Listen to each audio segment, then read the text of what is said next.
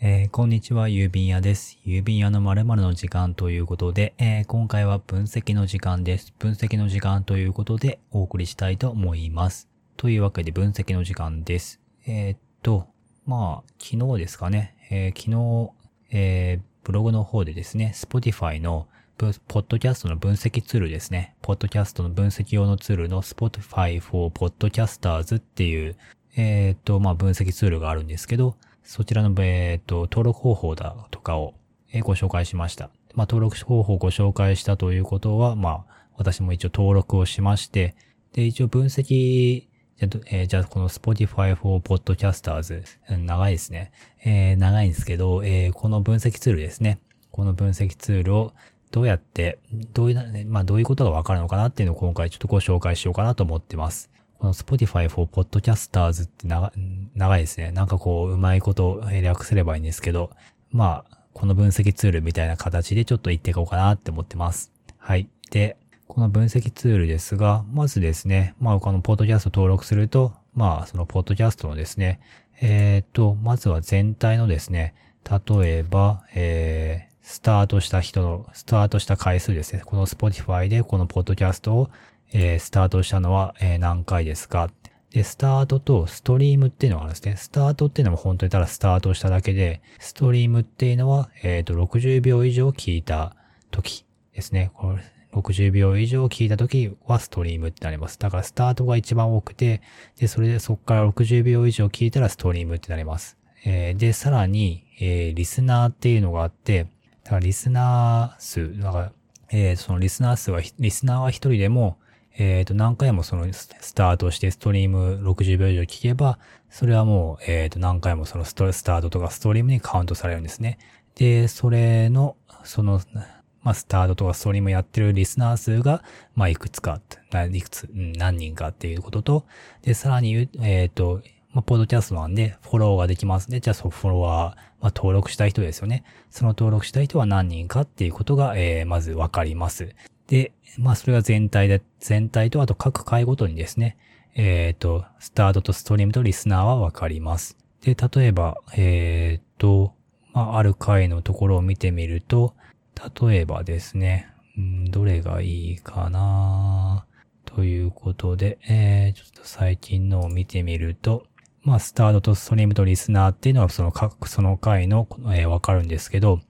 えー、さらに、えっ、と、そのリスナーがどこからどこまで聞いてるかっていうこともわかるんですね、これ。えー、うんこれは、えっ、と、なんかあの、ポッドキャストで話してていいのかなって、なんかこう聞いてる人が、あ、なんかこんな分析されるんだ、つってなんか逆に嫌になる、なんかちょっと嫌な感じがされるかな。えー、っと、されちゃうかもしれないんですけど、まあ、特にあの、誰か特定できるとかそういうわけじゃないんで、こう、私のね、開始、例えば、どっか変なところで、なんか、こいつずっと噛んでんなっていうところで切られてんな、みたいな、まあそういうことがわかるわけですね。何分まで聞いてて、どっかで、どこでリタ、まあ、離れちゃったかとか、逆にまあ全部聞いてくれたかとか、そういうことがわかるわけですね。っていうことが分かって、えーっと、まあそういうことです。大体面白いのはそこですかね。あとはまあどの日にちに例えばスタートして聞いてくれたかとか、まあリスナーは何人、えー、どの各回では何人、例えば昨日1月19日に聞いてくれました。20日にはもっと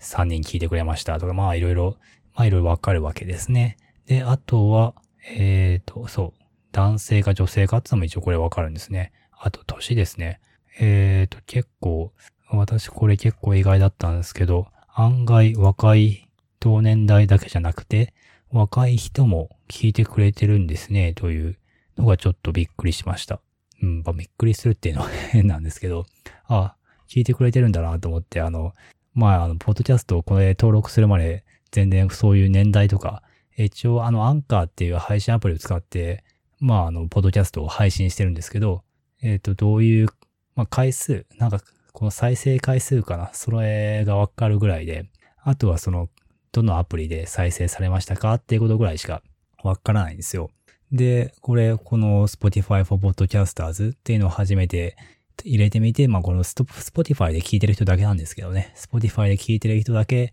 えーどういう人が聞いてて、で、どこで、その Spotify を聞いてる人が、聞いてる人は、まあ、聞かなくなったかみたいなことがわかるわ、わかるわけですね。うん。やっぱ Spotify だからかな。若い人がやっぱ聞いてくれるのかもしれないですね。うん。ただ Spotify の特徴として、これはまあ Spotify for Podcasters とはまた別で、まあ先ほどアンカーで、まあどのアプリで聞かれてるかっていうのはわかりますよって言って。で、大体まああの、ポッドキャスト用のアプリを、その、ポッドキャストのアプリで聞いてくれる人っていうのは大体まあ一定数というか、大体まあ同じようなところで回数再生してくれていて、うん、あ、ほんと聞いてくれて、いや、本当にありがたいなと、いつも思ってるんですけど、その Spotify の人のところは結構ブレが、まあ幅広いというか、聞いてくれる回はすごい聞いてくれてるけど、まあ聞いてないところは、まあほとんど聞かないみたいな、ブレが結構あって、あ、これは結構アプリごとで違うんだなっていうのは改めて思いました。やっぱり Spotify は、あれは一応音楽も聴けますからね。で、ポッドキャストだけじゃなくて音楽も聴けるってなると、逆に言えば音楽も、まあ耳、なんていうかね、競合っていうんですかね、耳を奪い合うじゃないですけど、そういう意味ではライバルなわけで、そういうライバルが、しかもすごい強いライバルが、音楽っていうすごい強いライバルがいる中で、まあ、ポッドキャストっていうのを聞いてもらわなきゃいけないっていうことになるんで、そうすると Spotify で聞いてもらうってのは結構、うん、まあ、なんでしょうね、魅力的なコンテンツじゃないと案外聞き、聞かれないのかななんて思いました。Spotify ってポッドキャストってあんまり、まだ多分定着、日本で多分定着しないと思うんで、ポッドキャストだったら普通にね、Apple のポッドキャストとか、 Overcast とか、まあ、Google のポッドキャストとか、ポケットキャストとか、まあそういうポッドキャスト用のアプリがいろいろあるわけで、で、ポッドキャスト多分これまで聞いてきた人は多分そういうところで、うーん、まあ聞くんじゃないかなっていうのを考えると、まあ Spotify で、まあ Spotify の方で聞かれるのは、まあいろいろ工夫がいるんだろうななんて思いました。でもなんか Spotify はポッドキャスト力入れてるんでね、えっ、ー、と、Spotify の方で、まあ、聞いてもらう、得た方が、まあどうでしょうね。まあ、聞いてもらう。うん。えー、まあ、そうですね。Spotify の方でまあ聞いてもらえる方がいいのか、まあ、別に、ポッドキャスト用のアプリで聞いてもらえればいいのかっていうのは、ただ Spotify の方で、まあランキングとかに出てくるともっといろんな人に聞いてもらえるのかなと思いつつも、あランキングには乗らんだろうなという、この この内容では言って乗らんだろうなというのもあるので、まあマイペースにやっていきましょうかね。まあこういう情報なんかを流しつつ、まあマイペースに、えー、日記とかいろいろ他のことを、えー、コンテンツとしてやっていこうかなって思います。まあ Spotify for Podcasters あの、ポッドキャストやってる人だったらちょっと試しに入れてみると、あ、結構いろんな人が聞いてくれてるんだなとか、こう、あ、年齢層はこんな感じなのかっていうのがわかると、まあ、その、聞いてくれる人に合った、えっ、と、まあ内容とかが話せるんじゃないかなと思います。あと、Spotify for Podcasters でできるのは、例えば、えっ、と、他にはなんかあの、ブログとかで、えっ、ー、と、Spotify でポッドこのポッドキャストをフォローするみたいなボタンっていうんですかね。それをブログとかに設置することも、えー、できそうです。っていうの、他の、他のでこういうのってあんまりあるのかな？あるのかちょっと私は知らないんですけど、もしかしたらあるのかもしれないんですけど、私は初めてですが、えー、なんでまあ、まあ、なんでしょうね。あんまり効果はないかもしれないですけど、まあブログとかに設置しとこうかなって思います。他のアップルとかでもあるんですかね。アップルポッドキャストで聞くみたいなボタンっていうんですかね。そういうのももしかしたらあるのかもしれませんが、とりあえず Spotify しか私は知りませんということで、ちょっとつらつらと長くなってしまいましたが、まあ結構面白い、えー、ツールなので、まあ、ポッドキャストやってる人だったら試してみるといいのかななんて思います。えっ、ー、と、ポッドキャストを、えー、配信しないでただ聞いてる方にとっては、あんまり、うん、こう、へえぐらいの内容だったかもしれないんで、まあ、また、